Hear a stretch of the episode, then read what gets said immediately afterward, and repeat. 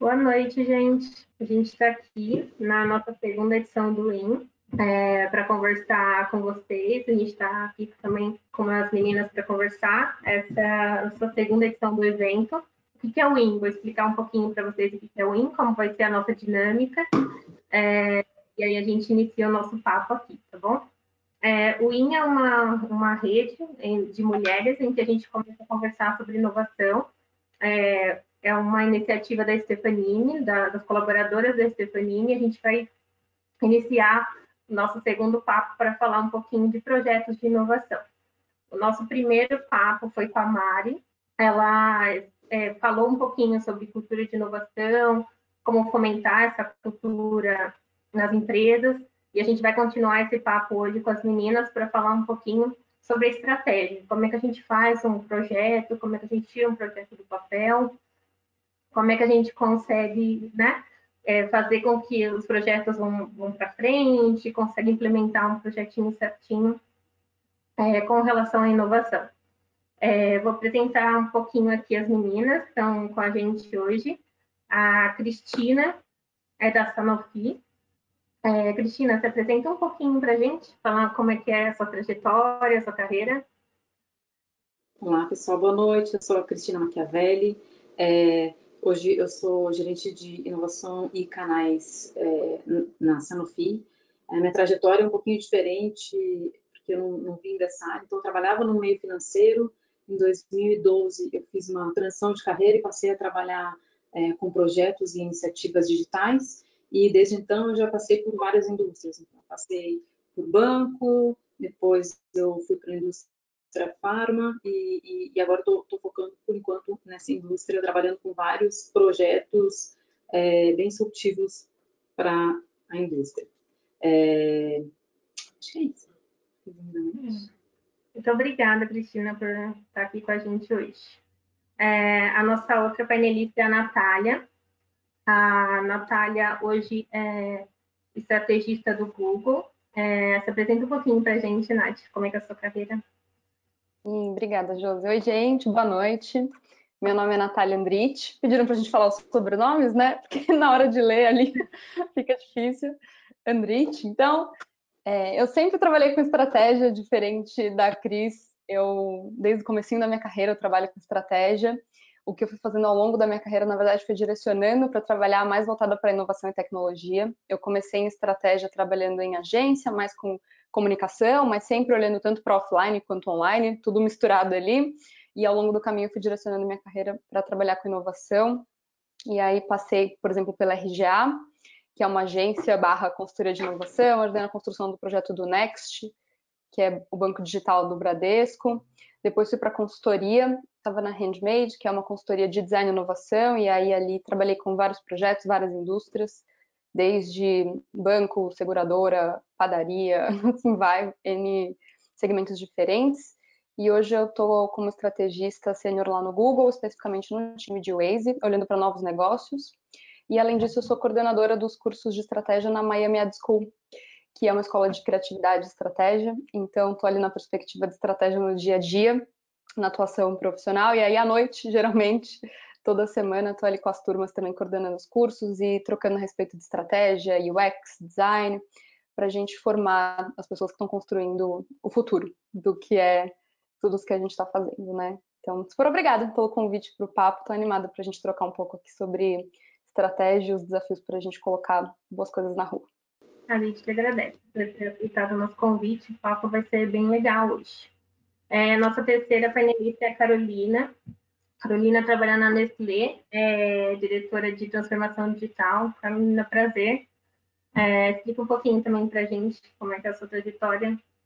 Prazer, primeiramente, obrigada pelo convite. Boa noite a todos. Meninas, um prazer estar com vocês aqui trocando nessa uma hora e meia aqui quase juntos. Bom, é, primeiramente, eu sou mãe do Igor, tenho uma filha de quatro patas, é, trabalho na Nestlé há mais de 12 anos, é, tenho, uh, sou engenheira de alimentos por formação, É, eu tenho uma trajetória na Nestlé uh, que já passei por diversas áreas, então eu fui de área de negócio, de unidade de negócio, comecei entrando por chocolates, porque era meu sonho, quando você está em engenharia de alimentos, você fala, cara, eu tenho um sonho, é trabalhar na Nestlé com chocolates, né, aquela fábrica de Willy Wonka que efetivamente existe dentro da Nestlé, então é fantástico.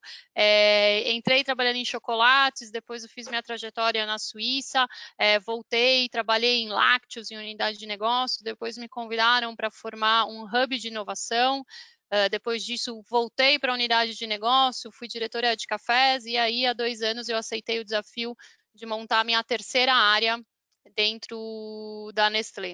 Então, essa é a área de transformação digital, que já tem mais de um ano e meio aí. Uh, é uma área que está em constante mudança.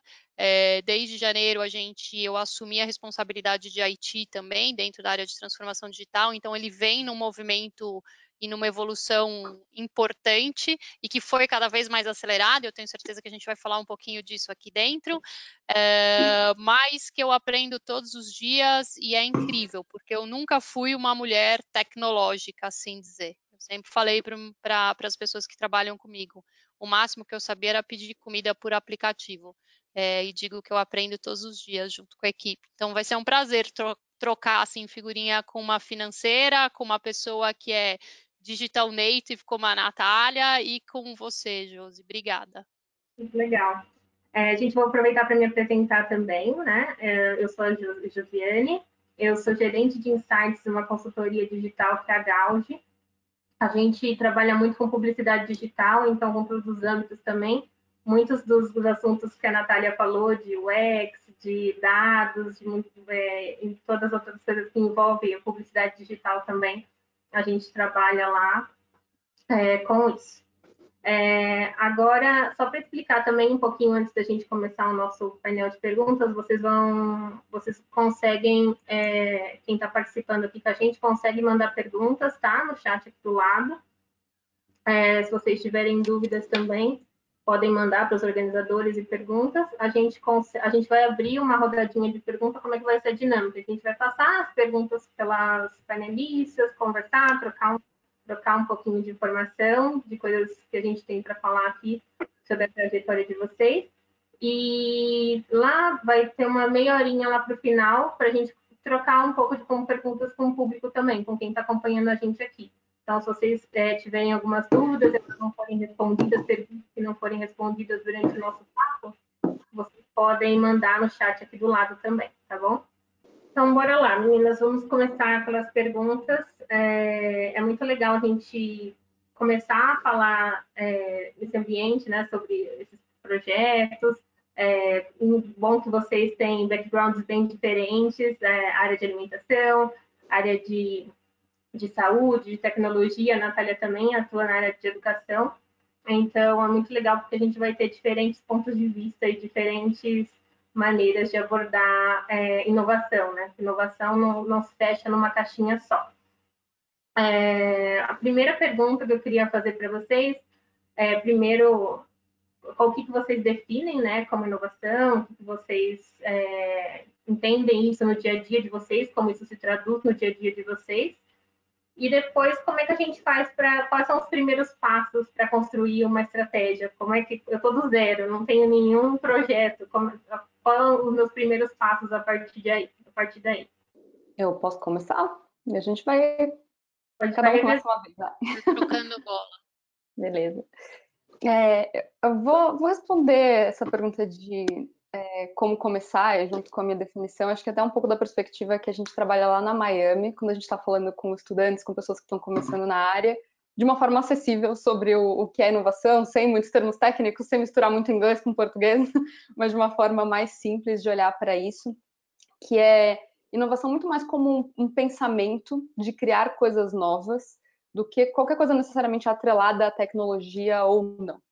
A inovação é simplesmente olhar um problema que precisa ser resolvido e trazer uma solução nova para aquilo. Acho que é uma forma bem simples de olhar. Por isso, na hora de começar um projeto, se a gente não tem um projeto de inovação na, na mão, ou está criando uma área, ou qualquer coisa relacionada ao que está iniciando, a gente começa olhando para um problema que precisa ser resolvido. não, não dá para fazer inovação sem resolver problemas e sem dar o match ali, dar uma combinação entre o que é um problema das pessoas, da vida delas, e um problema de negócios.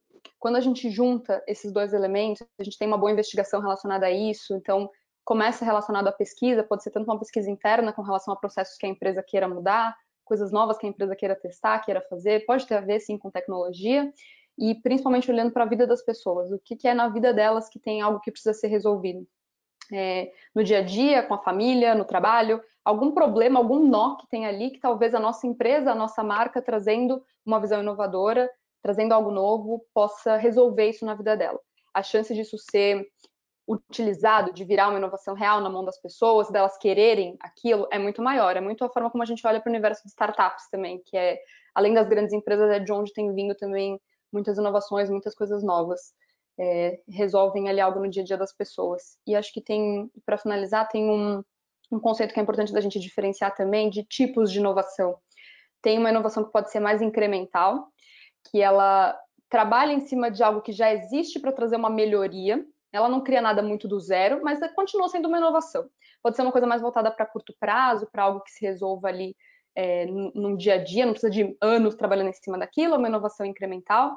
A gente pode olhar também para inovação radical, que aí tem a ver com criação de novos mercados, criar algo que realmente o mercado não estava esperando, abrir um campo novo para um produto, para um serviço, e também a inovação disruptiva, que aí talvez trabalhe com um segmento, um mercado que já existe, e crie alguma coisa nova em cima daquilo.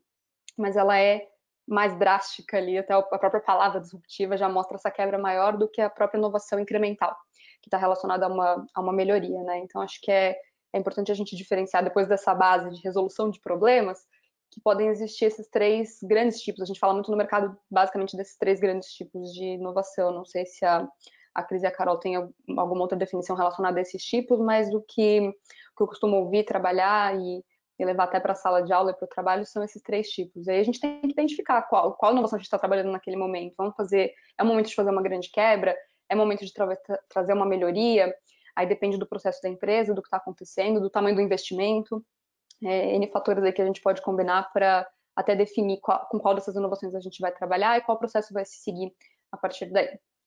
Das então, coisas muito legais que você disse é que realmente a gente partiu dessa premissa também no, no, nosso evento anterior e a gente vai partir dessa aqui também, é que não existe uma única área responsável por inovação.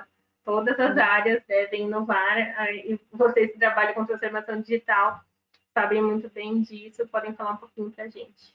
Querem eu queria, quero, eu queria agregar uma coisa dentro dessa discussão que uh, é, dentro do processo de inovação, pelo menos dentro de uma CPD, né, da onde a gente atua hoje, uh, tem um conceito interessante que é o que a gente coloca que é Beyond Product. O que a gente fala é inovação, principalmente quando você entra dentro de uma Nestlé é, e que produz, no fundo, chocolate, é, a gente, uh, há cinco anos, a gente é, vem com um conceito que é a inovação é além do produto, é além disso daqui. Né? A inovação é a experiência que a gente tem em volta uh, de um produto, de um serviço, de um modelo de negócio e que está pautado em uma coisa, independente de, dos conceitos, está pautado em pessoas. Seja porque eu é, inovo é, para atender melhor o meu consumidor, e aí eu estou falando a pessoa, o consumidor, porque a gente esquece muitas vezes quem trabalha em inovação ou dentro da empresa, né? Às vezes a gente divide, ah, não, porque o consumidor, não, eu sou uma consumidora, a Cristina é uma consumidora, a Natália é uma consumidora, né? Então a gente, a, a gente às vezes acha que pessoa física, pessoa jurídica é, não é, se separam, né? E a gente tem um, um, uma rica expertise na, dentro da casa. Então, é, é pautada em pessoas a inovação. E, e, aqui eu não coloco sobre problema, eu coloco sobre a oportunidade de eu encantar melhor a, a, pessoa que vai entrar em contato com as minhas marcas, com a experiência que ela tem ao abrir um KitKat. Isso é uma experiência. A cada vez que você abre um KitKat, se você vai quebrando finger por finger, isso é uma experiência que ela tem. Né? A experiência que eu tenho de pegar um KitKat e colocar dentro de uma, de uma, de uma, de uma xícara de café e comer, isso é uma experiência, uma inovação. Isso eu estou inovando a maneira que eu consumo meu KitKat dentro daquele ambiente, dentro daquela, dentro daquele momento que eu estou. Então, é, isso é uma coisa que a gente trabalha e, e, e, evolu e estamos evoluindo dentro desse conceito, dentro da Nestlé. Tem uma coisa que a gente fala muito, que é o papel da área de inovação. Né? Algumas pessoas me falam, você acredita que precisa ter uma área de inovação? Né? Ou qual é o futuro de uma área de inovação? Eu brinco que eu estou trabalhando numa área que qual é o meu plano de carreira? É a minha área desistir, né? A minha área não existir mais daqui a um pouco. É, Pode ser, né? Porque eu também acredito que a inovação não é feita por um silo. Já tive dois, três modelos: a inovação num silo, a inovação por, por, por uma spin-off dentro da empresa e a inovação sendo um ponto focal e central de você ter uma, uma metodologia, uma cultura e como você transborda disso além da sua área corporativa, que eu acho isso extremamente importante, né? Porque tem pessoas que a inovação não depende de uma área, a inovação depende de pessoas, né? Mas tem uma, uma parte importante dentro da inovação é que saber dividir as discussões, né? Do que está acontecendo agora e do que, com base no que está acontecendo agora, o que, que a gente vai projetar para um futuro. Né? E eu acho que isso é um papel importante uh, dentro de pessoas que vivem a inovação ou que estão em áreas de inovação ou se consideram inovadores, né? Porque para mim todo mundo é inovador. É, é, só a gente dar segurança psicológica para isso e a gente conseguir ouvir as pessoas na sua amplitude. Enfim, é, só complementando um pouco essa discussão, Josi. Mesmo que você tenha uma área de inovação, né, é muito importante todos da empresa se sintam responsáveis por isso e até a área de inovação ali ela é para fomentar, para dar direcionamentos e tudo mais, mas não para ser a única responsável por, por inovação na empresa. Exato.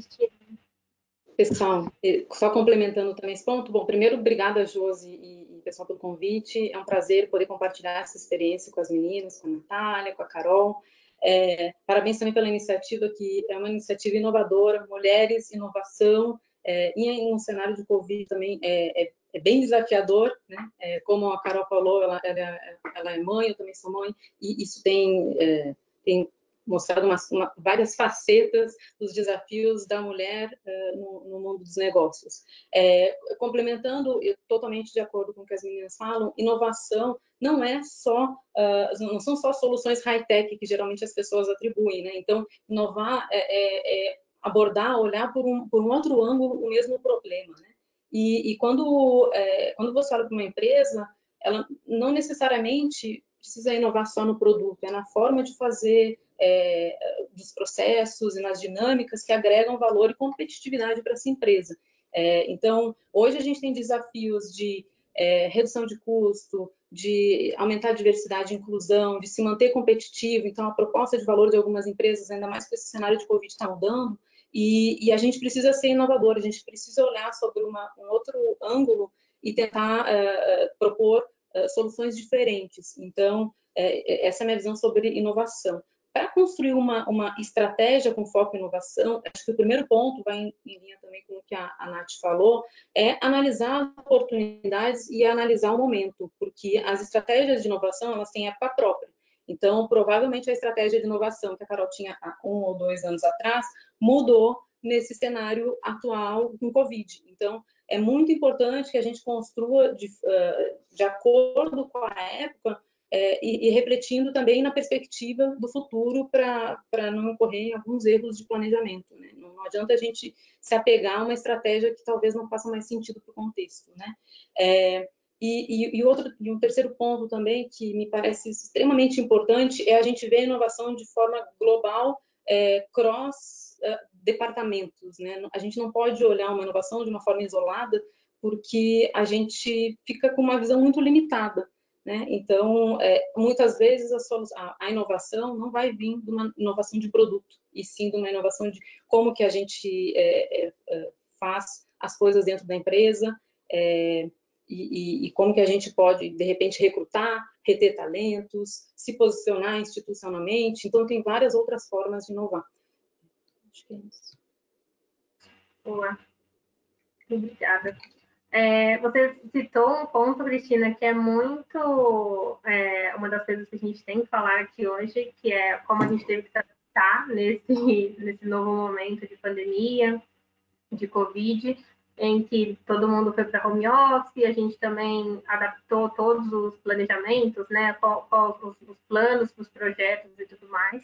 Eu queria falar um pouquinho com vocês sobre isso, porque a gente tem algumas estratégias de longo prazo, que são né, para vários anos, três, cinco anos, tem projetos de médio prazo e de curto prazo, e que no meio disso, no meio de todas essas transformações e, e tudo mais, é, essas estratégias tiveram que ser adaptadas, revistas, revisitadas, conversar com, com as metas, né? Você precisa adaptar tudo isso no meio para ver se realmente faz sentido nesse novo momento, é, nessa nova situação em que a gente está, e também até os negócios mudaram, né, de, de estratégia mesmo, porque os, os consumidores estão com novos comportamentos, é, o fato de ter ficado mais em casa também mudou muito dos hábitos, a gente trabalha com insights, vê que tem bastante informação, bastante realmente informação de como as pessoas mudaram os hábitos, mudaram a rotina, e isso também reflete diretamente é, no contexto das empresas, nos produtos e até nos processos de como as empresas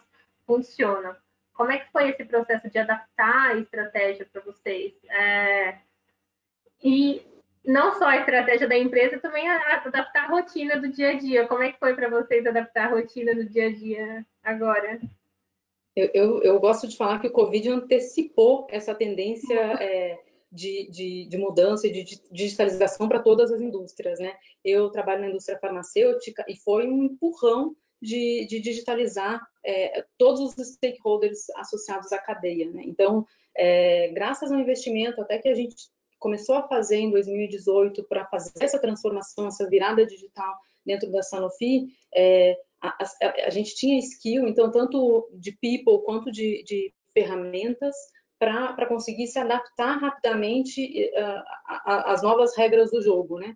É, os, os, nossos stakeholders, que são principalmente profissionais da área da saúde, também uh, se digitalizaram muito mais rápido do que uh, do que estava sendo a curva, isso foi bem positivo. É, na Sanofi também houve uma adaptação das políticas globais, então, é, em, em, grandes corporações existe também uma certa resistência ou uma certa é, dificuldade de colocar algumas inovações por um tema de apetite a risco. E, e, o Covid ele deu uma empurrada e, em alguns flexibilização de uso de canais, por exemplo, foi uma das coisas que nós conseguimos utilizar e se provou super valioso, o modelo está aprovado, eu acho que é muito difícil a gente voltar.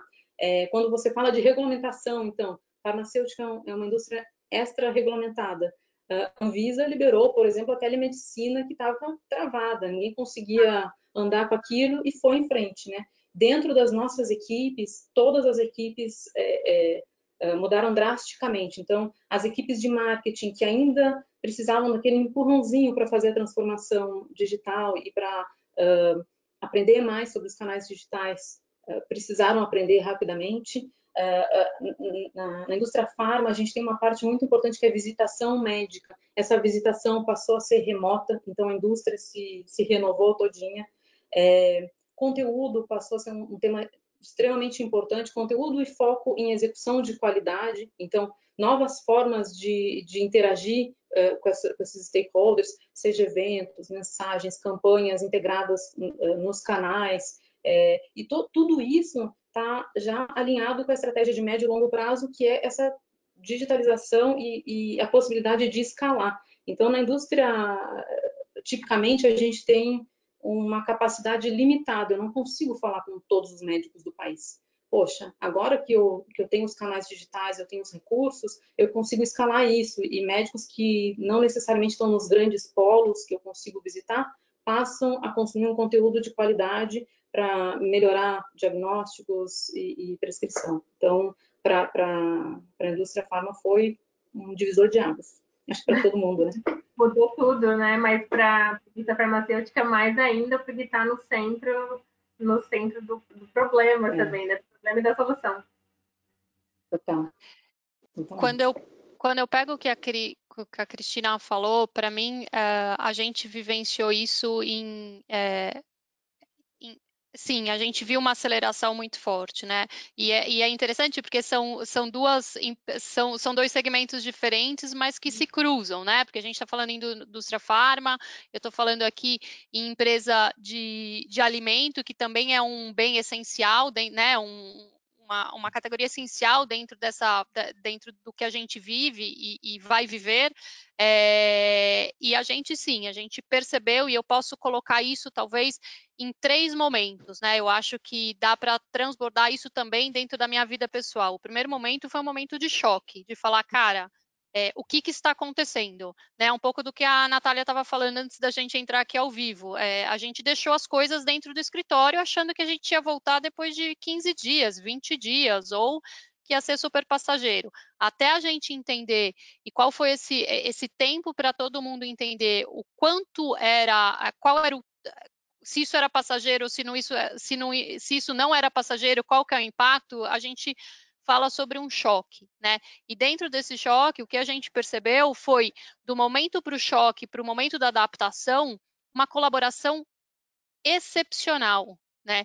Seja de quebra de silo interno, seja de como a gente embarcou os nossos, os nossos parceiros, os nossos fornecedores, de como a gente impactou e vem impactando a sociedade pelo peso que a gente tem dentro da sociedade, a nossa responsabilidade dentro da sociedade, é, e esse senso de urgência coletiva que fez com que a gente acelerasse muitas coisas, né? E que a gente conseguisse, dentro dessa quebra de silo, o que há um ano e meio a gente falava, de repente, em transformação digital, que a gente precisava trabalhar mais agilmente, que a gente precisava empoderar mais as equipes, a gente nem precisou falar, porque é, o, o erro era você não tomar decisão e não você tomar uma decisão e ver qual é o impacto, né? Você esperar era um erro, né? Então, é, durante todo esse processo, a gente foi aprendendo e estabelecendo rotinas super claras para a gente ter agilidade e impacto é, e partir para o próximo nível, né? E a gente, é, dentro de um terceiro nível, a gente fala de um nível de reconstrução, né? Vamos reimaginar dentro do que a gente tem hoje, dentro desse novo presente que eu tenho, eu não gosto de falar de novo normal, eu, eu, eu pego esse conceito do Thiago Matos e falo, cara, é um novo presente e dentro desse novo presente, qual que é o impacto e qual que é, e, e, como é que a gente, como uma grande empresa, ou como marcas menores ou maiores, qual que é o meu propósito e o meu princípio e valor que eu vou entregar para a sociedade e para o meu consumidor. Então, é, foi um momento, e é um momento incrível de colaboração dentro da empresa e fora da empresa. É um momento de reuniões diárias, é, rápidas, com tomadas de decisão agora, com virada de portfólio sim, né? Então a gente teve um impacto importante. Então aquilo que a Cristina estava falando, algumas coisas se aceleraram. Então dentro da Nestlé vendas digitais acelerou. Eu tinha um time de sete pessoas, foi para um time de mais de 100 pessoas em duas semanas. É, a gente é, portfólios que talvez a gente é, tivesse lançando esse ano, a gente falou vamos segurar, porque não é isso que a gente uh, precisa nesse momento. A gente precisa outras coisas, fornecedores vamos ajudar, é, cafeterias e confeitarias que sofreram muito, como é que a gente pode ajudá-los a serem mais digitais, porque a gente entende que o mercado de professional de food service, Impacto. enfim, impactou muito, né? E agora ainda está numa, ainda está em números negativos, mas enfim menos do que há seis meses atrás. Então, sim, eu acho que é um pouco é, ingênuo a gente falar que a gente não fez uma mudança é, e que a gente não se readequou. E eu digo, a gente continua se readequando diariamente, porque as mudanças são diárias. Né? Uhum. As, e uma das perguntas que fazem para mim, ah, Carol, é, o que, que você espera né, daqui a um ano? Eu faço plano agora para amanhã. os planos são muito mais a curto prazo, mesmo que pensando no longo, também mais a curto prazo, né? Para você conseguir se adaptar. E é claro, o que você falou é uma adaptação que eu tenho certeza. A Cristina tem filhos, né? A, a Natália tem filhos de quatro patas. Então, assim, é, é, assim, a nossa rotina também foi, né? A gente está aqui conversando cada uma na sua casa e impactou isso, e eu tenho certeza que mudanças foram feitas também. É, mas... Trabalho, a vida pessoal e tudo ao mesmo Exato, tempo. exato. É, sabe que, Carol, você, você, falando de mudar as coisas, tá lá no Waze, a gente está usando bastante o conceito de recalculando rotas. que é uma coisa que o Waze fala tradicionalmente, a gente abraçou bom. isso como filosofia interna e a forma como a gente está conversando com o mercado é a gente está constantemente recalculando rota e se a gente recalculou agora e entrou numa via que não era bem aquela que ia levar para o caminho correto, a gente recalcula de novo, tá tudo certo. Acho que a gente ganhou como um todo, talvez em vários mercados, esse senso de flexibilidade também, de o que é um desafio para a estratégia. A estratégia sempre foi o lugar ali em que se olhava e falava, tá, qual é a resposta? que, que a gente faz agora? Tá, ó, vamos pensar por aqui, por esse caminho que talvez ele sirva, esse teste, vamos ver se vai bem. Aí, se for, a gente amplia. É, todo esse pensamento de flexibilização e de testar e, e se dá o direito, como empresa e como pessoa física, de recalcular as rotas que forem precisas. Então, acho que é um, é um conceito que eu abracei pessoalmente também. A gente tem usado lá dentro, acho que caiu muito bem. E, e, concordo também, o senso de colaboração é, foi incrível nesses últimos meses. Eu nunca tinha trabalhado tão, de forma tão colaborativa globalmente até, todo mundo se ajudando muito, entendendo os cenários em cada país. A França estava na frente, França, o que está acontecendo aí? Conta aí o que vai acontecer aqui, o que talvez aconteça, que a gente possa de alguma forma adaptar para o nosso contexto, né? E, e, aí no Waze no Google especificamente a gente trabalhou bastante inovação de produto. É, o Google, por exemplo, soltou feature em que você consegue fazer o pedido de RAP, etc., direto pelo Google Maps. Você busca e já consegue fazer o pedido lá, o que acelera esse processo. O Waze colocou produtos na rua de drive-thru para estimular a ida à loja com segurança. O Waze não pode estimular que a pessoa saia de casa. Se a pessoa está no carro e ligou, ela já decidiu sair. Como é que a gente faz isso ser feito de uma forma mais segura? Então, feature de focar em drive-thru, retirada em loja, todas as mensagens possíveis para que as pessoas, a partir do momento que elas estão dentro do carro, elas possam ir até o destino delas com mais segurança. É, também dá uma acelerada grande nisso. Aí, olhando pela perspectiva da educação, que é essa outra indústria que eu tô lá na Miami Ed School, gente, não sei o que aconteceu, assim, é todo mundo em casa, né? As escolas, tá discussão até agora. Eu ligo a televisão, tá? Rio de Janeiro voltou, fechou, abriu, a escola vai voltar, não vai, a escola particular, a escola pública. A Miami é uma escola de cursos livres, não tá debaixo dessa estrutura da prefeitura tomar essa decisão, é uma decisão nossa. E a gente tomou a decisão, eu lembro, no exato dia 13 de março, que a gente ia fechar a escola, a gente não vai abrir esse ano.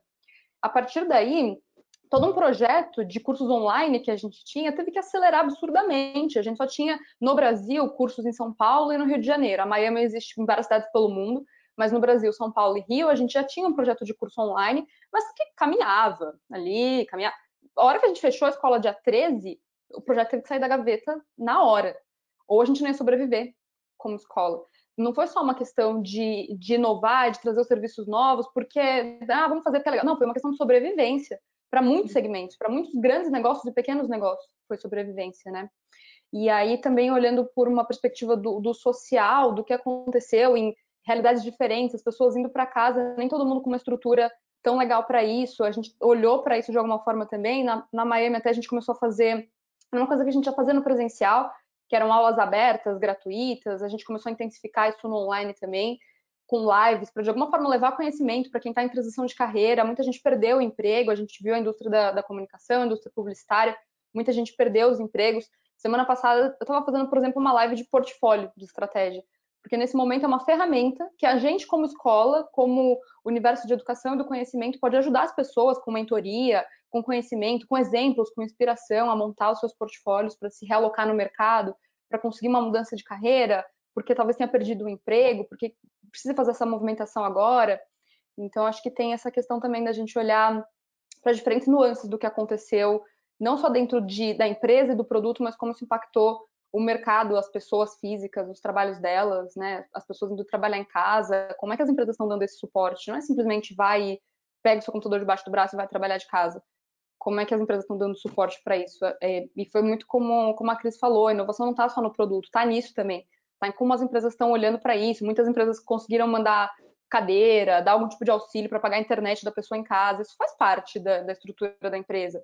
Não é todo mundo que vai estar tá com tudo isso pronto, montadinho, seu home office lindo, com os quadros perfeitos colados na parede. Não, foi trabalhando na mesa da cozinha e foi ajeitando ao longo do caminho.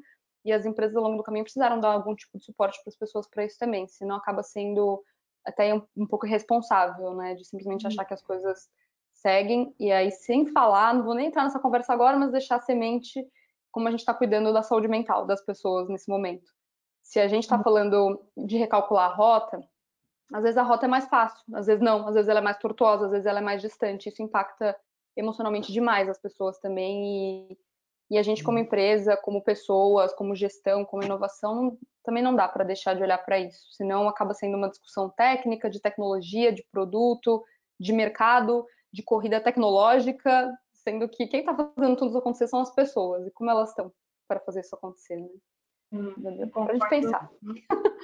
100%, Natália, porque realmente né, a gente teve que pensar no contexto como um todo. É muito legal destacar na, na fala de vocês que realmente tem uma preocupação com o todo, né? Não é só com a adaptação do seu produto ou com a adaptação dos processos internos da empresa, mas a gente precisa olhar 360 mesmo, os fornecedores, o impacto para o funcionário, o impacto para todo mundo. Isso é inovação também, é pensar no, no transformar o processo como, como um todo, né?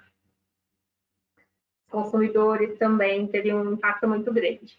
É, minha outra pergunta para vocês é que a gente precisa manter os, os, os, produtos, os processos como um todo também, né, desejáveis, manter a relevância desses produtos.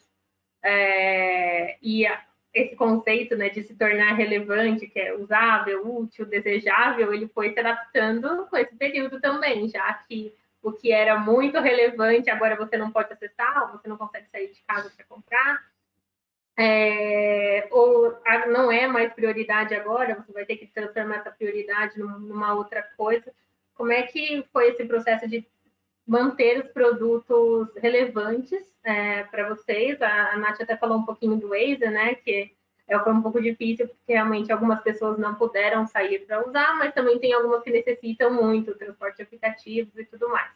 A Cristina está num, num, num, num núcleo, né, no mercado que foi 100% relevante, porque farmacêutica e saúde e tudo mais. Mas como é que foi esse processo de adaptação para vocês de produtos, para que os produtos continuem relevantes, é, e não só para esse momento de agora, né? Mas a gente também vai ter um novo momento, mesmo quando a gente tiver vacina ou as coisas, a gente vai ter um novo momento e um novo comportamento de, do consumidor.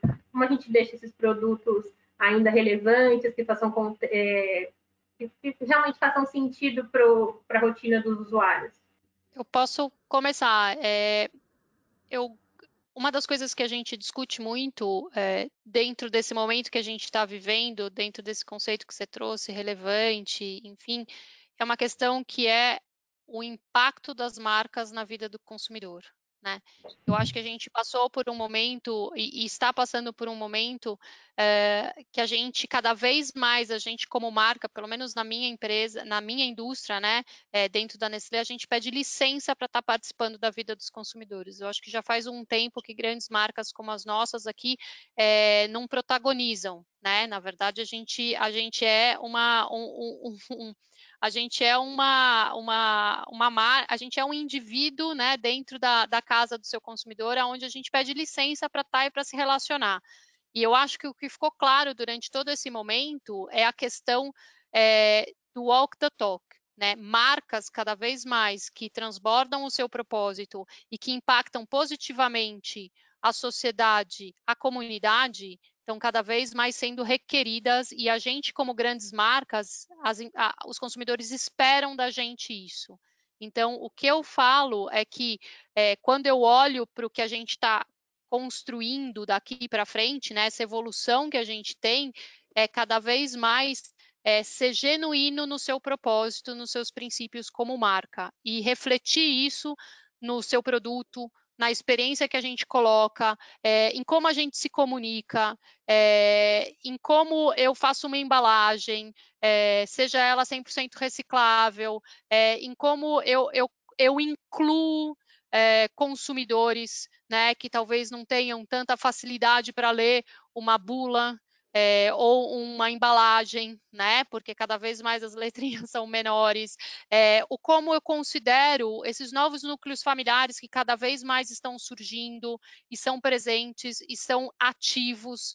Uh, então, é, eu entendo que isso faz parte e tem que fazer cada vez mais parte de, de, da responsabilidade do impacto de grandes empresas como as nossas.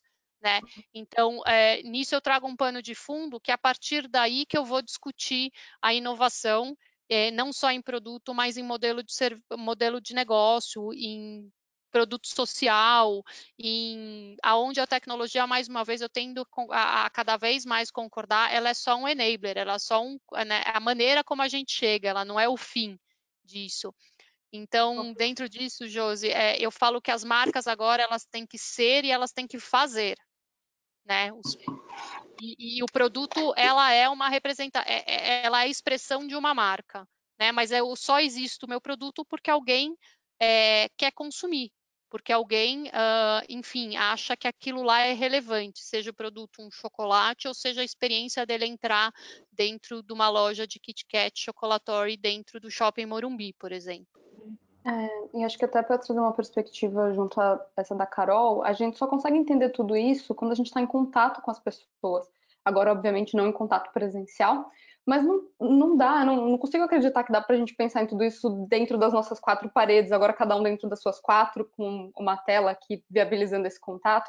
Se a gente não tiver com o pulso muito claro em o que, que as pessoas estão precisando nesse momento, essa utilidade vai caindo, essa entrega vai caindo, essa relevância vai caindo, a gente começa a entrar numa piração interna, e, e, é claro que tem especialistas trabalhando nas empresas, eles estão lá, essas pessoas estão lá para trazer o seu conhecimento de especialista, mas com tantas mudanças que aconteceram, tantas necessidades novas que surgiram, a gente só consegue manter a relevância a partir do momento que a gente está em contato com, com quem a gente se relaciona, como marca, como empresa, como serviço, como produto. Quem são essas pessoas, o que, que elas estão passando nesse momento, o que a gente precisa fazer para entregar para elas. Eu concordo totalmente com muito mais fazer do que falar nesse momento. Muitas marcas não conseguiram comunicar num primeiro momento até, não sabiam que tom usar, o que a gente fala, estava com campanhas enormes em aprovação, com um tom super otimista e feliz e praia. Pera, não, esse negócio não faz mais sentido nesse momento. Então tem, tem que ter uma humildade, um senso de realidade, de olhar e falar, pera, isso que a gente estava construindo não faz sentido nesse momento, vamos guardar. Vamos revisitar, vamos rever isso, voltar para a rua, mesmo que digitalmente, conversando com as pessoas para entender o que, que, elas precisam nesse momento e como a gente, como empresa, vai poder entregar isso. Acho que a relevância está a partir do momento em que a gente ouve essas necessidades. Senão a gente fica criando para a gente ou preso a uma realidade que era o que já estava definido, aquele plano que já estava no papel e não ganha essa flexibilização, essa adaptação que precisou acontecer muito rápido para manter a relevância, que seja criar uma coisa nova, a relevância às vezes é pivotar, é mudar um pouquinho, às vezes é criar novo, é criar um novo serviço, uma nova mensagem, uma mensagem de acolhimento, uma mensagem que reforce segurança. Você estando diretamente na indústria que lida com, com segurança ou com saúde, como é o Sanofi, mas todo mundo acabou se tornando responsável por isso nesse momento. Por passar uma mensagem que não fosse absurda, que não fosse contra o que estava sendo definido pelos órgãos de segurança e tudo mais. É, eu acho que é isso, assim, é continuar relevante, é continuar respondendo às necessidades das pessoas que estão em constante mudança e a gente precisa estar com esse pulso muito claro, para não, não sair fazendo besteira ou coisas que ninguém queira nesse momento, que não respondam ao que as pessoas precisam de fato. ainda mais que né, complementando estão muito focados, né, para ser otimizados para ser exatamente não extrapolar, não, não há espaço para desperdício. Desculpa, Cristina, pode falar.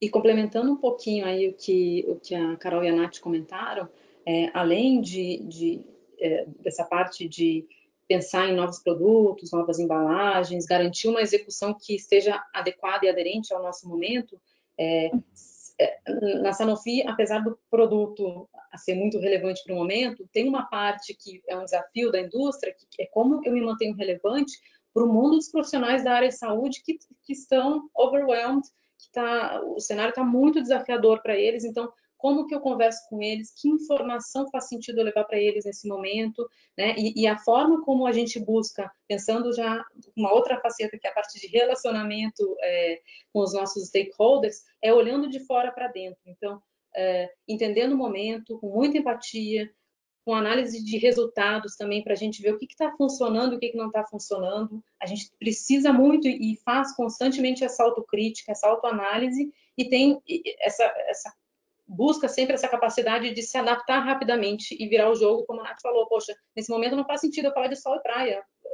Não, peraí, vamos, vamos adaptar. É, e, e, e, outro ponto também que a gente vem buscando, que eu acho que para todo mundo é, é uma, é uma verdade, é começar a trabalhar as, as inovações, os produtos, os projetos de forma incremental. A gente não consegue mais, ainda mais nesse cenário é, é, de todo mundo de home office e, e, e, com a urgência que a gente precisa colocar as coisas ar, pensar num projeto que eu vou entregar daqui a um ano. Não, eu preciso entregar baby steps e eu vou incrementando. Então, vamos ver o que é mais importante para esse momento.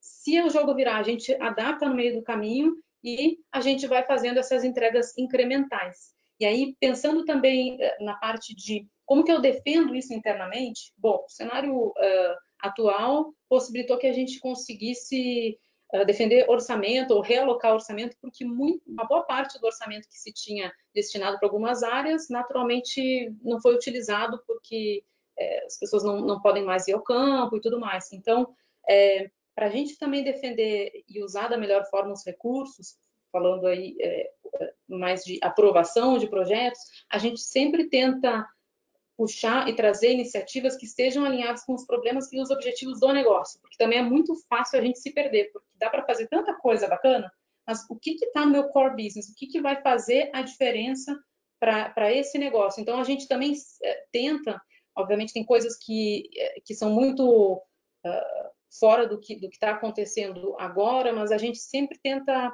trazer para o core business, para ser uma, uma, entrega que agregue valor a, a isso, que, que, os incentivos fiquem alinhados, porque uma das coisas que é difícil é você tentar se manter relevante com um projeto que você entende que é super relevante, mas a, a diretoria não está com os incentivos alinhados, você não vai ter bainhas, as pessoas não vão querer embarcar nesse projeto. Então, é, a melhor forma, na minha visão também, da gente conseguir se manter relevante é garantir que está todo mundo no mesmo barco e está todo mundo alinhado. E aí a gente até fala de uma parte mais de alinhamento de incentivos de gestão que é top-down. Não adianta só um, um, departamento ter isso como meta, né?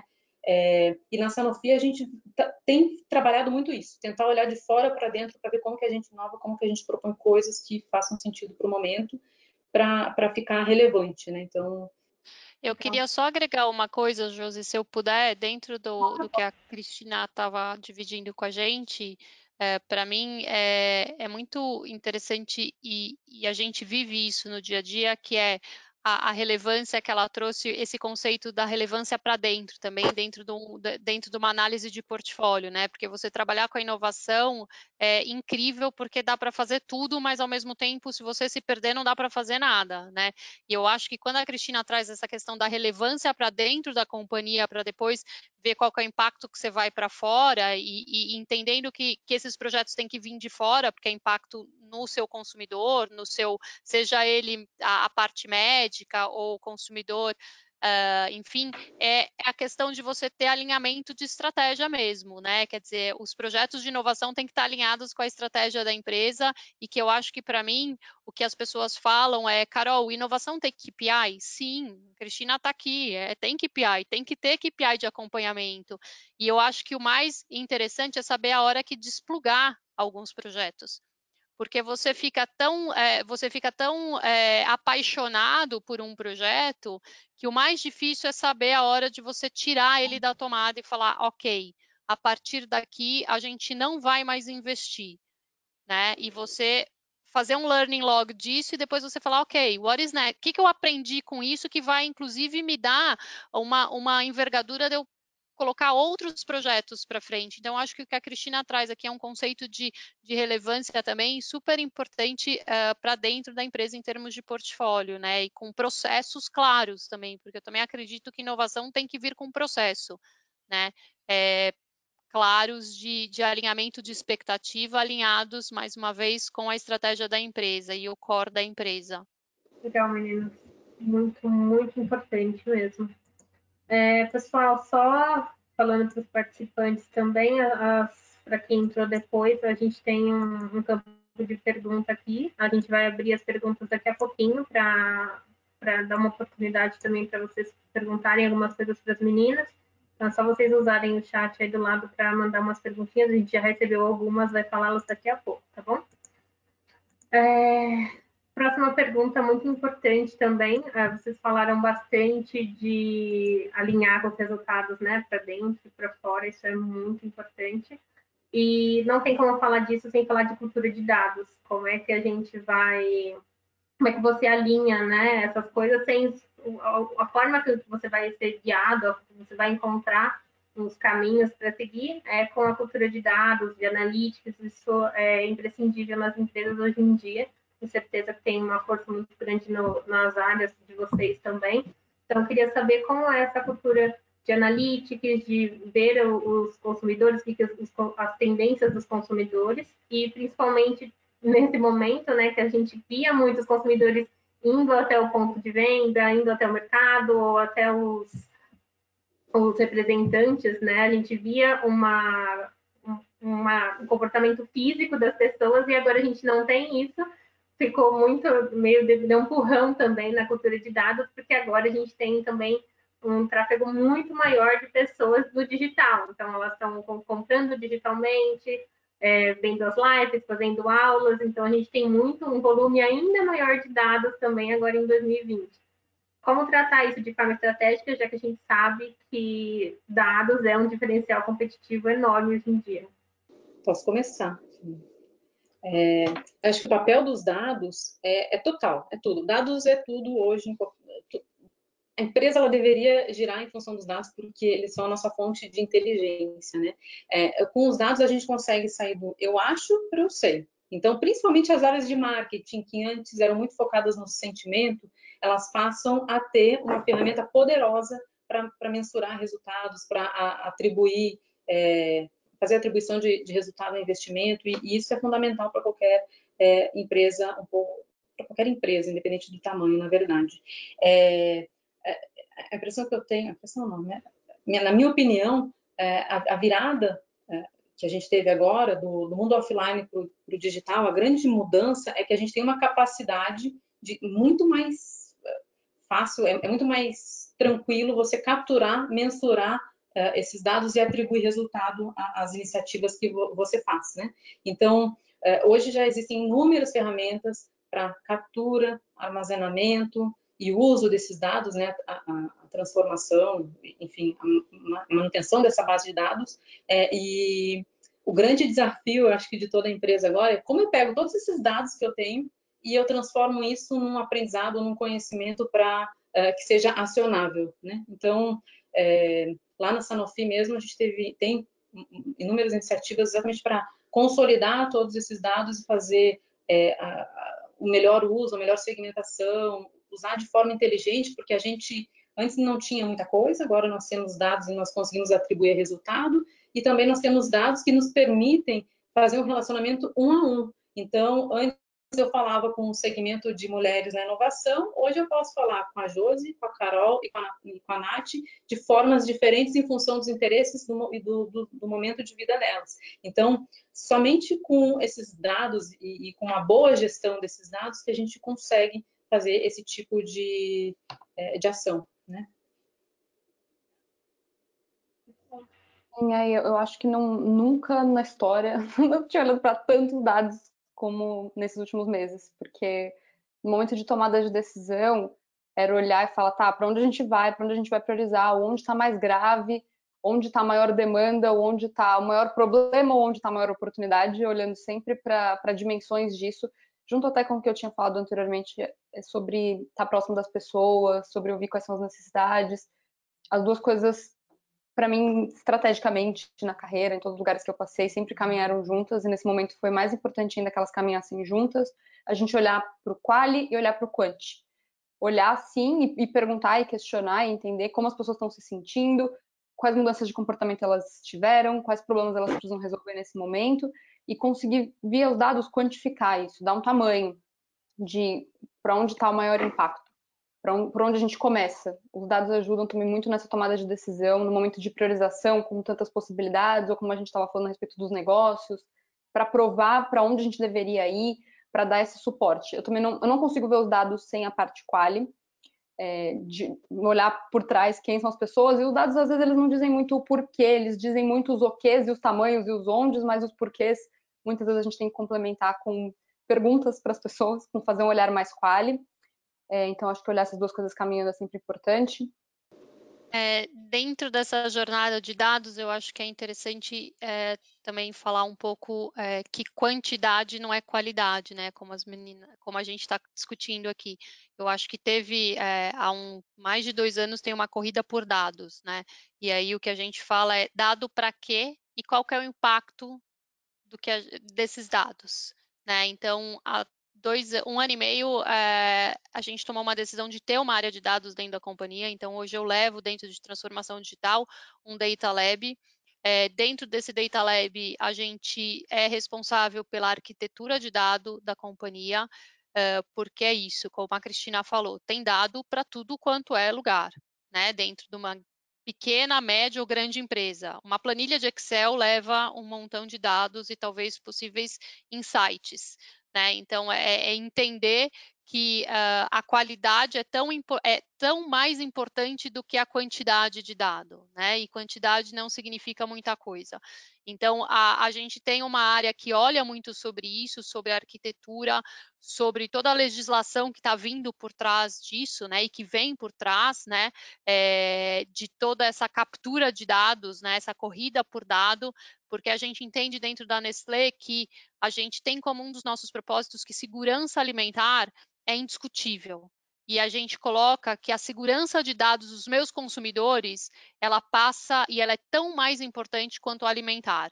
Então, a gente amplificou isso e hoje a gente diz que a nossa responsabilidade de estar presente em 99% dos lares com um consumer database que a gente tem de milhões, né, de double digit, é uma responsabilidade muito grande nossa.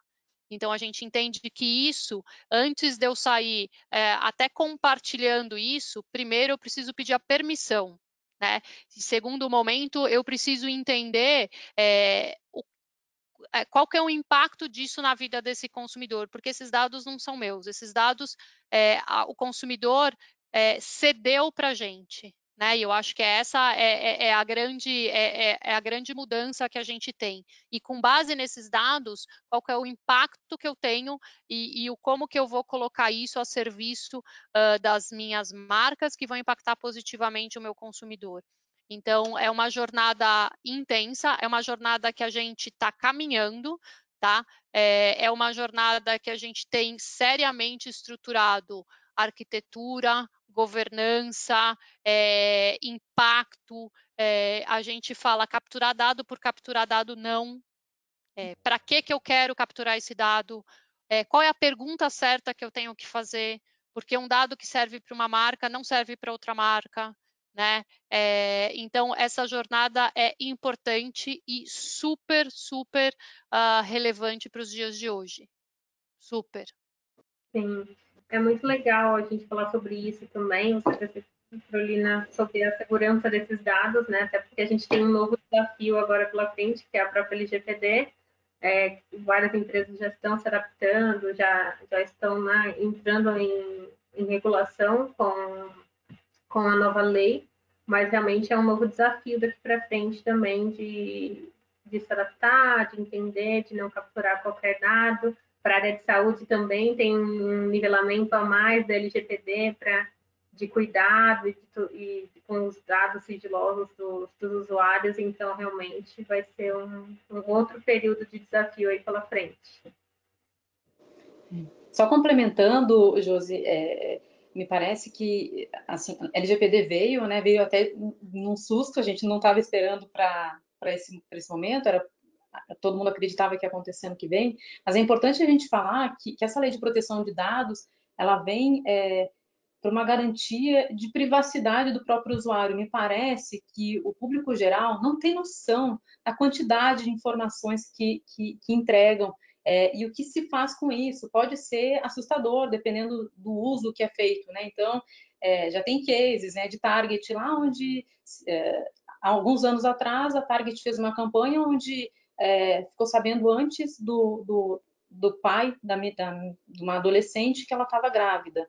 É, modelos de predição onde, de repente, a gente consegue saber as, todo o seu uh, padrão de, é, de rota, então eu consigo saber que todo dia, entre tal e tal horário, você circula, em, uh, você pega o metrô ou você pega o carro e, dirige até algum lugar, é, e isso quando usado de forma errada, pode ser até um risco à segurança. Então, é, a LGPD ela vem para organizar é, e, e, garantir a privacidade de, de uso de dados e, e, e, acho que vai ser um aprendizado muito importante para as empresas também, aí falando em inovação, de se adaptar rapidamente e garantir que elas tenham o seu first party, né, que a gente uh, fala bastante organizado, suas audiências. Então, é, acabou essa história de eu ter um monte de dados compartilhados sem autorização de, é, do usuário. Então, como que eu faço para construir a minha base de dados, como a Carol falou, para o uso específico que eu vou fazer? Então, é, esse vai ser um desafio muito interessante para as empresas. Eu acho que as grandes empresas vêm uh, trabalhando ao longo dos últimos anos, já se adaptando é, para a LGPD, é, mas vai ser um modelo muito disruptivo e de aprendizado, inclusive para as gigantes de mídia como como Google, que tem, vão ter um modelo aí que vai se transformar, né? Vai ser uma mega disrupção na forma como a gente, por exemplo, faz campanhas de mídia. Então, é, LGPD vai ser um desafio, mas é, é por uma causa maior. É, né? Muito bom. Ô, Josi, eu, eu gosto de fazer a correlação da LGPD da quando a gente lá atrás implementou o Código de Defesa do Consumidor, né? Que foi criado em 1990 e a gente, quando foi criado, todo mundo ficou de cabelo em pé. E agora vai inviabilizar? E agora como vai ser? E, e, e e foi uma evolução extremamente importante que hoje ninguém questiona, né? E as pessoas se adaptaram, as empresas se adaptaram, e eu acho que o que é importante, o que a Cristina traz aqui no, na, na fala, é que a gente tem uma responsabilidade, né? Como empresa e, e, e, e de proteção e de ajudar né? Eu acho que a, a, a comunicação e a, e, a educação é muito importante aqui. Então, a gente, quando a gente fala sobre LGPD dentro da, dentro da Nestlé, a gente gosta muito de traçar esse paralelo com o Código de Defesa do Consumidor, né? Que ele que, que vem aí demonstrando o quão importante é a gente ter essa transparência e essa regulamentação. Sim, segurança para todo mundo também, para as empresas. Exatamente. Muito bom. Então, vou abrir as perguntas pro, do chat, que a gente já recebeu algumas meninas, para também, aí, quem se sentir mais confortável também para ir respondendo, pode ir respondendo. A gente tem algumas aqui, vai, a gente vai se complementando, tá bom? É, algumas das. A gente falou um pouquinho das habilidades, um pouquinho das skills que as pessoas têm que ter para trabalhar numa equipe. A gente já falou um pouquinho delas de se adaptar, é, de tolerância ao estresse e ao risco, a gente falou um pouquinho disso aqui. É, de inovação, de criatividade, aprendizado contínuo, a gente nunca para de aprender. As pessoas estão perguntando, vou olhar o nome. A Marina Magalhães perguntou é, quais é, quais são essas qualidades que vocês acreditam que uma equipe de inovação precisa ter? E, e quais, quais são complementares, né? Se você também não pode ter uma equipe com as mesmas qualidades, quais, quais são as que se complementam? Posso falar um pouco é, o que, que a gente tem dentro da equipe, o que, que eu acredito? Eu acredito em times diversos, né, e integrais, a integralidade, e eu aprendi muito durante esses sete meses, dentro de uma virada do que a gente tinha dentro de missão colaborativa, né, a hora que eu fiz uma virada de sete pessoas em vendas digitais para mais de 100, eu não contratei no mercado. Na verdade, o que eu fiz foi recrutar internamente. E eu deixei para trás o job Success Profile, que dentro da Nestlé é um papel que você preenche, que qual é a vaga e o que, que a vaga precisa entregar. E eu falei, o que, que você, é, Joaquim, precisa, é, o que, que você pode é, colaborar dentro desse desafio, independente da vaga que ele ocupava, independente da posição que ele ocupava, independente uh, do output que ele tinha na vaga que ele estava antes, né? Então, aqui, para mim, esse é o conceito de integralidade. Então, eu gosto muito de trabalhar com esses times diversos, eu gosto, a gente tem uma, uma das coisas importantes também que a gente fala é sobre a segurança psicológica que a gente também precisa dar para esse time. Né? Então, a gente tem um papel importante de não é sobre, essa, sobre a cultura do erro, e sim sobre o aprendizado em cima daquilo que a gente está colocando na prática. É, e isso é importante. Então, é, hora que a gente coloca um time que você tem que trabalhar o empoderamento desse time, a tomada de decisão rápida, mas também o desplugar rápido. Então, uh, a gente hoje tem uh, uma discussão importante entre o que o desafio precisa versus o job description da pessoa. Eu acho que essa é a grande discussão que ficou para mim dentro desse momento que a gente vive.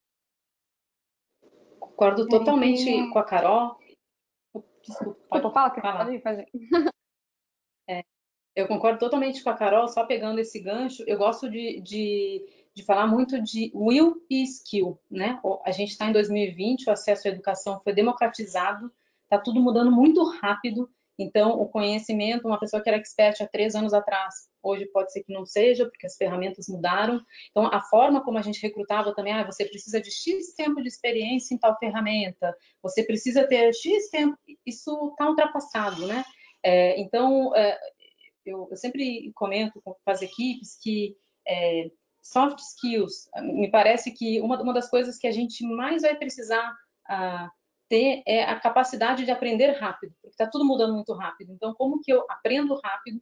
É, essa iniciativa, essa vontade de, de correr atrás, porque assim, a, a, educação, o acesso à informação está disponível para todo mundo agora. Quem tiver iniciativa, a disciplina de é, se atualizar, de buscar novas soluções inovadoras, novas formas de olhar o mesmo problema e também networking. Então, como que eu conheço? Se eu não sei fazer, quem que sabe fazer isso para eu conseguir fazer essa troca e, e, conseguir implementar no meu mundinho aqui? Então, é, é, falando muito de, de soft skills, eu, eu, quebraria nisso. E quando você fala de hard skills, como está tudo mudando, é, me parece que é, é, importante a pessoa entender um pouquinho sobre Scrum e entregas incrementais, é, técnicas de facilitação para ela conseguir atingir o objetivo, porque vai mudar em função do, do contexto e da necessidade do momento, ela vai ter que se adaptar ali. E para todo mundo, independente da área é, e tudo mais, trabalhando com inovação, que eu acho que daqui a cinco anos inovação vai permear todas as áreas e a gente não vai precisar de áreas de transformação digital nem isso, é, é entender como funciona a lógica de um P&L numa empresa, como que é o, o, o balanço, né, o, o, profit and losses do, de um produto, né? Então, é, minha receita, os meus custos, como que para em pé financeiramente falando, esse produto, esse serviço, essa solução que eu estou fazendo. E aí entra um pouquinho, uh, puxando o gancho também com aquela parte de dados, a, a, a, capacidade analítica e, no limite, conhecer um Excel, porque Excel salva vidas, é, é, ao menos para o basicão, se você entende algumas uh, ferramentas do Excel, você sai do outro lado. É, a minha dica ou minha sugestão para todo mundo ou para quem está começando é sempre ter uh, ligada essa chavezinha de, poxa, eu preciso aprender, eu preciso aprender rápido, eu preciso correr atrás, eu não posso nunca me acomodar. É, e, e para quem recruta, é, poxa, a forma como a gente recrutava, como a Carol falou, não dá mais. Eu preciso recrutar, porque eu nem sei às vezes o que eu preciso. Onde que, eu, que a gente encontra um treinador de bot? Sei lá, é uma coisa nova. Então, é, não, não tem uma faculdade de, disso ainda. É, e talvez nem tenha. Então, é, essa garotada mais nova nem, nem curso superior formal está fazendo, está muito mais focado em ter cursos técnicos e ter as ferramentas e, e, e aprendendo ao longo do, da necessidade. Então, é, minha visão é mais ou menos essa sobre o, assunto. Vou, vou complementar com. Eu concordo com tudo que elas disseram, vou complementar com uma visão talvez um pouco mais subjetiva, mas que eu acho que é onde está um pouco da virada de chave também para a formação de times que é conseguir identificar uma, uma habilidade, não sei se é uma habilidade exatamente, mas totalmente subjetiva, que é brilho nos olhos para fazer a mudança acontecer. não dá para escrever isso numa vaga, não dá para olhar no currículo da pessoa e saber se ela tem brilho nos olhos para a mudança acontecer, mas dentro dos processos seletivos e de conversas e tudo mais, acho que é uma premissa, precisa ter essa vontade de fazer a transformação. E aí as habilidades técnicas, elas vêm, vêm por baixo ali, vêm nesse, nesse complemento. Aí é o que a gente consegue colocar no LinkedIn, consegue colocar em currículo, formações e tal.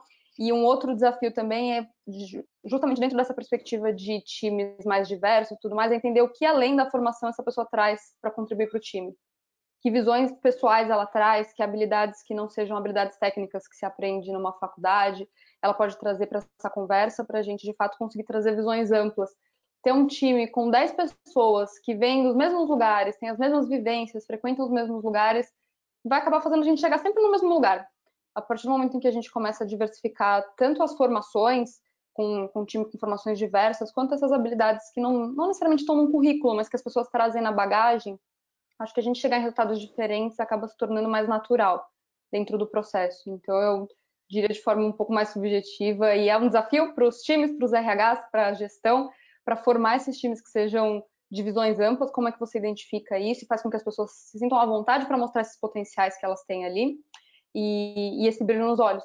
Também não está escrito no, no currículo, mas é algo que a gente precisa, de alguma forma, trazer e ter as pessoas com brilho nos olhos é, é muito valioso dentro de um time. É o que faz a, a coisa se mover com, com fluidez, com um time rodando uma cultura que seja leve para as pessoas, que seja colaborativa, tendo esse brilho nos olhos, acho que o, o resto a gente vai complementando e vai montando o quebra-cabeça da melhor forma para acontecer.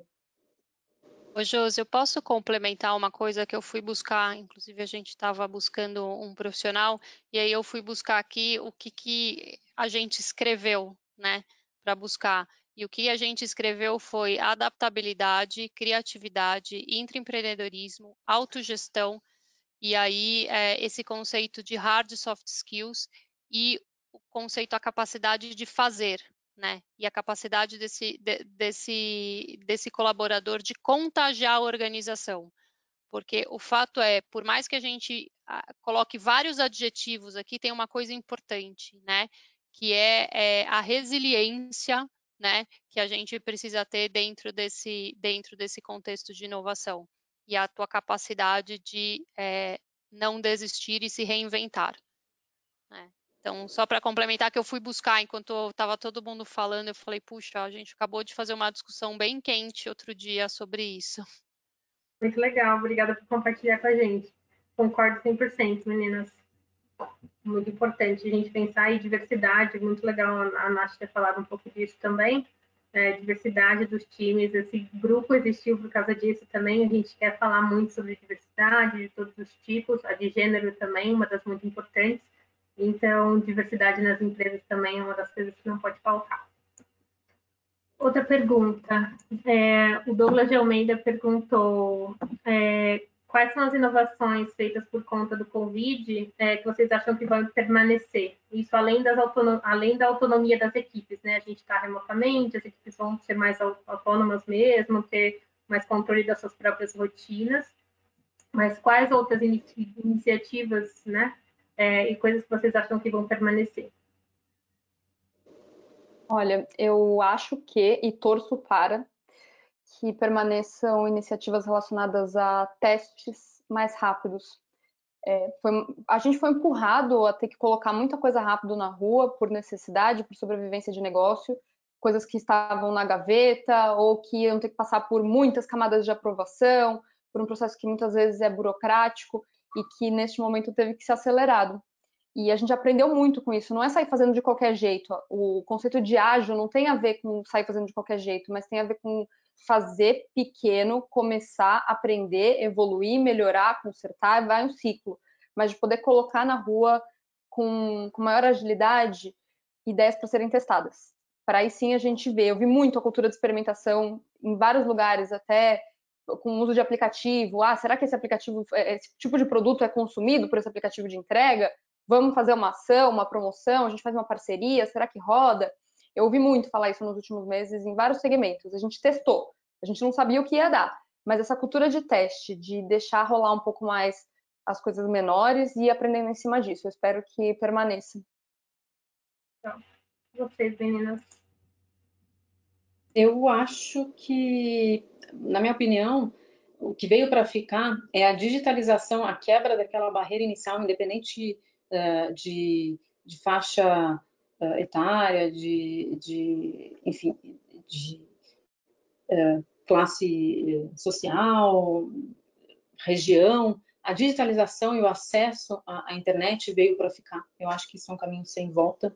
E, e me parece também que a, a, capacidade das empresas de se adaptar com foco no cliente é muito alinhado com o que a Carol falou, de pensar na marca e como que essa marca contribui e impacta positivamente a sociedade, é uma coisa que está ficando cada vez mais viva. Então, é, foi uma coisa que floresceu muito mais, acho que já tinham várias empresas que viviam, já estavam buscando isso, mas com o Covid ficou evidente as empresas que pensam é, mais é, na sociedade como um todo, em como impactar em todo o ecossistema.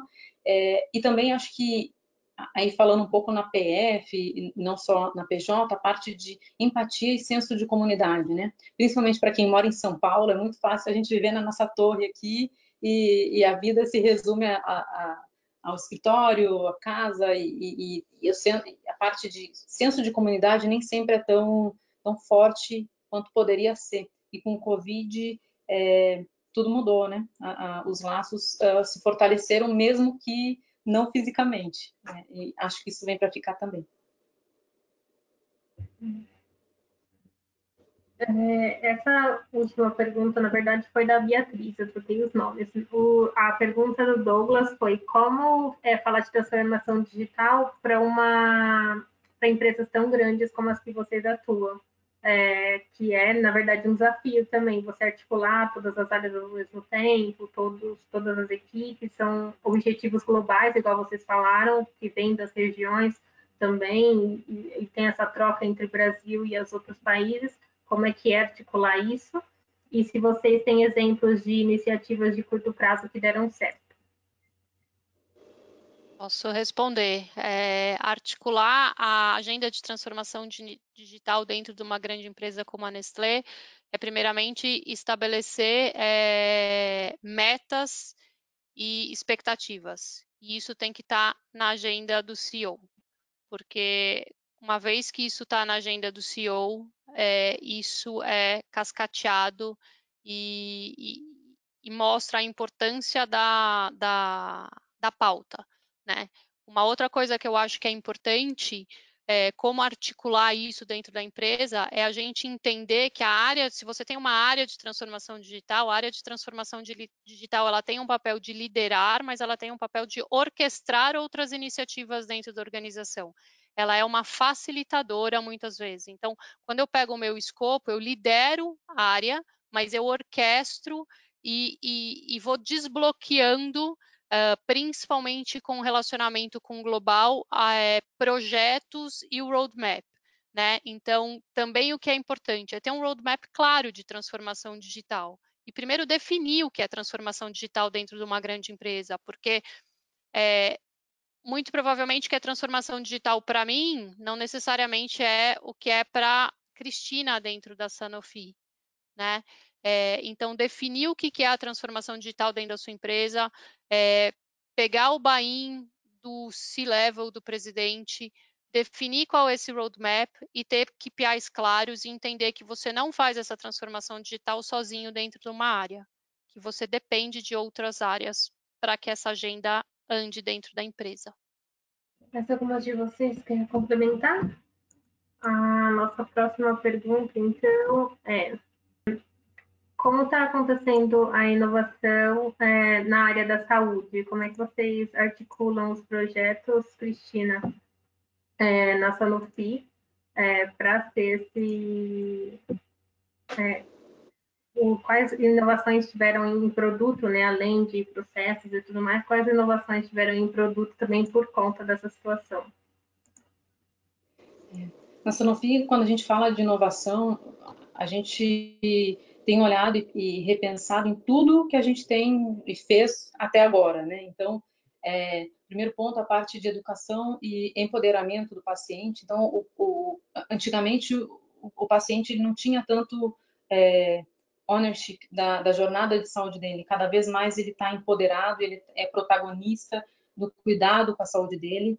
É, a gente está virando a indústria toda de saúde está ficando muito atrelada com a indústria de wellness, então cada vez mais as pessoas estão focadas em ter uma, uma gestão da saúde de forma preventiva e não de forma reativa. Isso impacta diretamente toda a dinâmica é, na indústria farmacêutica, né? É, usando também a tecnologia a nosso favor. Então, hoje a gente tem wearable devices, tem mapeamento genético pra, uh, e, e, pode utilizar a inteligência artificial para fazer a predição de algumas doenças é, e patologias é, difíceis de identificar, é, telemedicina, otimização de agendas. Então, tem, tem uma série de coisas que não necessariamente estão ligadas ao produto, mas que vêm sendo conversadas dentro é, da indústria. É, a desburocratização também de vários processos é, e regulamentos internos e, e globais, né? É, a, a, parte da, da, da, indústria, como que, que essa cadeia toda funciona, então planos de saúde, hospitais, sistema público, a, a forma como é, a precificação ocorre é, muito é, baseada no é, reativa. Então, primeiro você ficou doente, você faz um tratamento e, e com base nisso você é cobrado. E tem se falado muito agora de, de focar em, em resultado. Então, é, eu, eu, eu, não, não, vou te cobrar pela quantidade de exames que eu fiz, eu vou te cobrar pelo resultado que eu consegui atingir com o, o paciente. Muda um pouco o mindset. Então, isso está tá quebrando é, muitos paradigmas da indústria. Falando de Sanofi especificamente, assim, de curto prazo, é, teve um lançamento super bacana, que é um novo produto, que é uma plataforma de, de telemedicina é, da, Sanofi Brasil. Então, é, é que a gente está pilotando, está vendo como vai funcionar. É, produtos também, é, a parte de bula digital, a digitalização de, de todos esses, é, esses materiais que antes eram embalagens e, e, difíceis de consumir, está se vendo como que, que, consegue deixar mais amigável, mais fácil. Ele, ele, não é pensado na diversidade. Então, tem uma bula de produto que a pessoa tem que ler aquele negócio que assim, difícil, as pessoas nem sempre olham. Então, como que a gente deixa isso fácil, pensando no consumidor? Ele quer aprender como que usa o produto? Posso fazer um vídeo? Posso botar um QR Code na caixinha e ele, e ele consome esse conteúdo de uma forma muito mais fácil? Então, tudo isso vem sendo pensado, obviamente que como é uma indústria extremamente regulada, não é tão, tão simples a gente colocar isso no ar. É, prescrição digital é um outro item que tem se falado muito, poxa, para que, que eu preciso daquele papel para ir na farmácia? Com Covid também isso é, veio para facilitar a vida do pessoal, então tem muita coisa acontecendo que não necessariamente gira em torno do produto em si, da inovação de produto. Obviamente, a Sanofi também está tá na, na, corrida em busca de uma vacina para a Covid, mas, além disso, são inovações que impactam a cadeia e, e conseguem é, é, fazer a dinâmica do, do, negócio funcionar muito melhor, focadas no cliente, claro, não mais pensando só na indústria. Não sei se foi claro. Foi sim. A gente está caminhando para o finalzinho, mas eu tenho uma última pergunta para a Nath ainda. Tipo, Nath, qual, é, com quais áreas vocês têm mais interligação lá dentro? Com vocês têm mais contato? Com vocês mais trocam? Como é que é essa troca entre áreas? Uh. Olha, muitas. Porque até pegar o que a Carol falou, não tem como a gente colocar projetos inovadores na rua, mesmo que não sejam tão inovadores, mas que sejam iniciativas novas, sem muita colaboração. Tem muitas áreas trabalhando juntas, áreas de produto, marketing, vendas, pesquisa, dados, é, inúmeras, assim, e, e, nesse momento a colaboração ficou mais forte, foi um ponto que eu mencionei, né, não só localmente, como globalmente, e não sei, não conseguiria nem citar duas, três, foram tantas, e, e o poder disso acontecendo ao mesmo tempo foi muito forte, é outra coisa que eu espero que permaneça, a gente tem enxergado realmente o, a força de ter tantas áreas juntas colaborando, tantas visões diferentes, para viabilizar com mais agilidade. Se fica muito tempo preso numa área, aí depois, lá quando você vai comunicar para outra, aí talvez tenha algum impedimento. Se essa área está desde o começo trabalhando junto, a chance de todo mundo estar tá pensando junto em como resolver e ter mais esse senso de pertencimento àquilo, ter o senso de que aquele projeto, aquela ideia, aquela iniciativa é de todo mundo, está todo mundo brigando junto, é mais forte. Então, eu mencionaria várias dessas, assim, tanto a área de tecnologia quanto produto, vendas. Todo mundo, de alguma forma, colaborou, teve uma colaboração. Quando a gente lança um projeto, tem aqueles e-mails de agradecimento, eram listas infinitas de obrigado todo mundo que fez isso aqui acontecer. E acho que foi só por isso que as coisas deram certo, que tem dado certo, e eu acredito que vão dar se a gente conseguir fazer isso acontecer. E ter sementinhas nas áreas, às vezes não tem. É, a pessoa não tem o chapéu, não tem o crachá de inovação, de estratégia dentro de determinada área, mas ela também é uma semente, ela também é alguém que pode disseminar aquela ideia ali dentro, ser responsável e trazer a habilidade o conhecimento que ela tenha para poder fazer isso acontecer. Acho que mais importante do que quais áreas, os nomes das áreas, os cargos das pessoas, é a gente ter conseguido e conseguir cada vez mais encontrar essas pessoas que sejam sementes em diferentes áreas e que topem entrar no projeto naquele momento de fazer isso acontecer. Talvez não seja parte da responsabilidade do que ela assinou na carteira de trabalho, mas naquele momento, se é o que importa para a empresa e para as pessoas, vamos junto e, e, sem tantas barreiras de crachá, de área, de é, cargo, de hierarquia. O importante é que a gente tenha as pessoas certas e visões múltiplas para fazer sair do papel. Muito legal.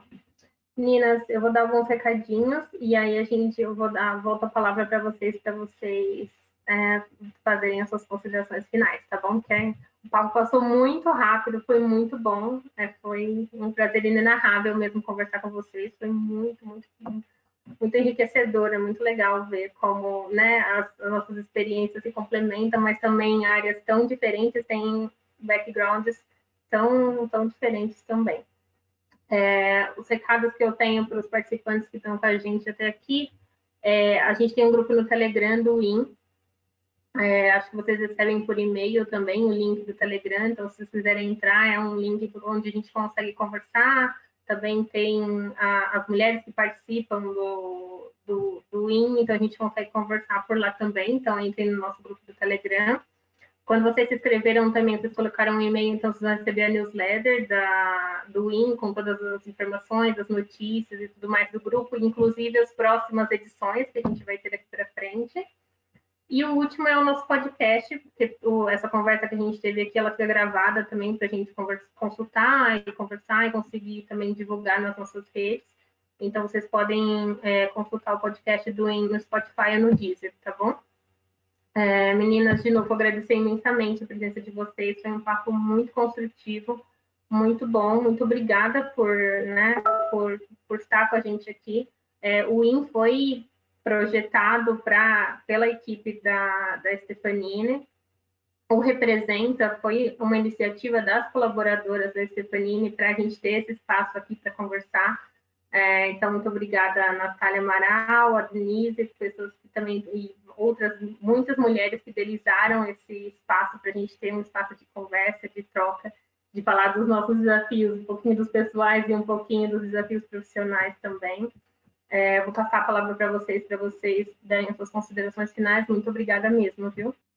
Eu posso começar aqui agradecendo também vocês pelo, pelo convite, pelo espaço, pela iniciativa, que a gente possa ter sempre esses espaços de conversa para falar sobre é, o que, é que a gente está construindo, quais são os desafios, e é, e é gostoso a gente sentir que tem outras pessoas que estão batalhando assim como a gente, nas suas áreas, nas suas posições, de alguma forma a gente está podendo construir isso juntas. Quero agradecer também, mandar um beijo para Denise, que fez a ponte para participar aqui com vocês hoje.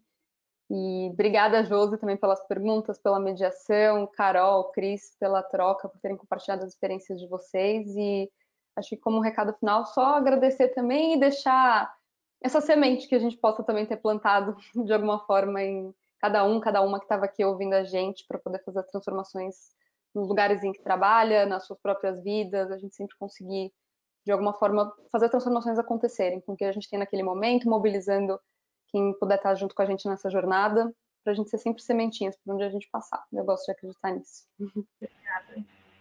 Pessoal, parabéns pela iniciativa. Obrigada mesmo pela oportunidade. Eu amei esse papo, essa troca. É, é, foi um prazer participar é, desse Talks aqui. E eu queria finalizar com uma mensagem que eu acho que tem tudo a ver com, com inovação, né? Que se você quiser resultados diferentes, você precisa tentar coisas diferentes. Se você seguir sempre na sua vida fazendo as mesmas coisas, você não vai conseguir resultados diferentes. Então, é, espero que todo mundo tenha, como, como a gente falou, essa sementinha de pensar sobre problemas uh, ou sobre dificuldades sobre um ângulo diferente, seja na vida pessoal, seja na vida profissional, isso vale para tudo. A gente precisa estar tá sempre se reinventando em função do, do momento. Obrigada, pessoal. Boa noite. Obrigada. Primeiro, super obrigada. Realmente passou super rápido. É, foi incrível estar é, tá com vocês aqui. É, acho que é também gratificante saber que a gente tem essa rede de apoio, né? Porque eu considero uma rede de apoio. Tá aqui uma hora e pouquinho conversando com vocês e entendendo que uh, o que a gente vive desse lado é a mesma coisa, com mais ou menor intensidade do que a Natália, do que a Cristina, do que a Josi então é incrível. E a abertura que vocês tiveram para entender que não existe pessoa física e pessoa jurídica, né? A Carol é uma na sua integralidade mesmo. É, e talvez uma coisa que eu, que eu estou vivenciando dentro dessa época é que é, respostas prontas hoje não vão ecoar, né? E é um pouco do que a gente conversou um pouco aqui.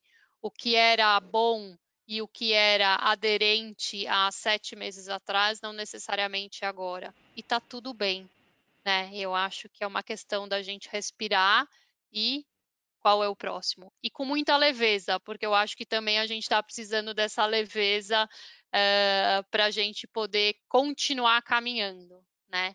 Então é isso que eu tenho para dividir com vocês. Obrigada Nossa. mesmo. Vocês têm brilho no olho, como a Nath falou, porque estão aqui falando com a gente depois do horário de trabalho, falando com tanto entusiasmo, com, com tanto amor pelas nossas profissões, né? Então, é muito bom mesmo, gente. Obrigada. Foi muito bom. Então, qualquer, qualquer, é, a gente vai ter novas edições do Windows nos próximos meses. Eu espero que vocês acompanhem. Se vocês quiserem retornar também para conversar com a gente, fiquem à vontade. Muito prazer dividir essa conversa com vocês, viu? Obrigada, Obrigada. gente. Se cuidem. Obrigada, pessoal. Boa noite, pessoal. Tchau, tchau.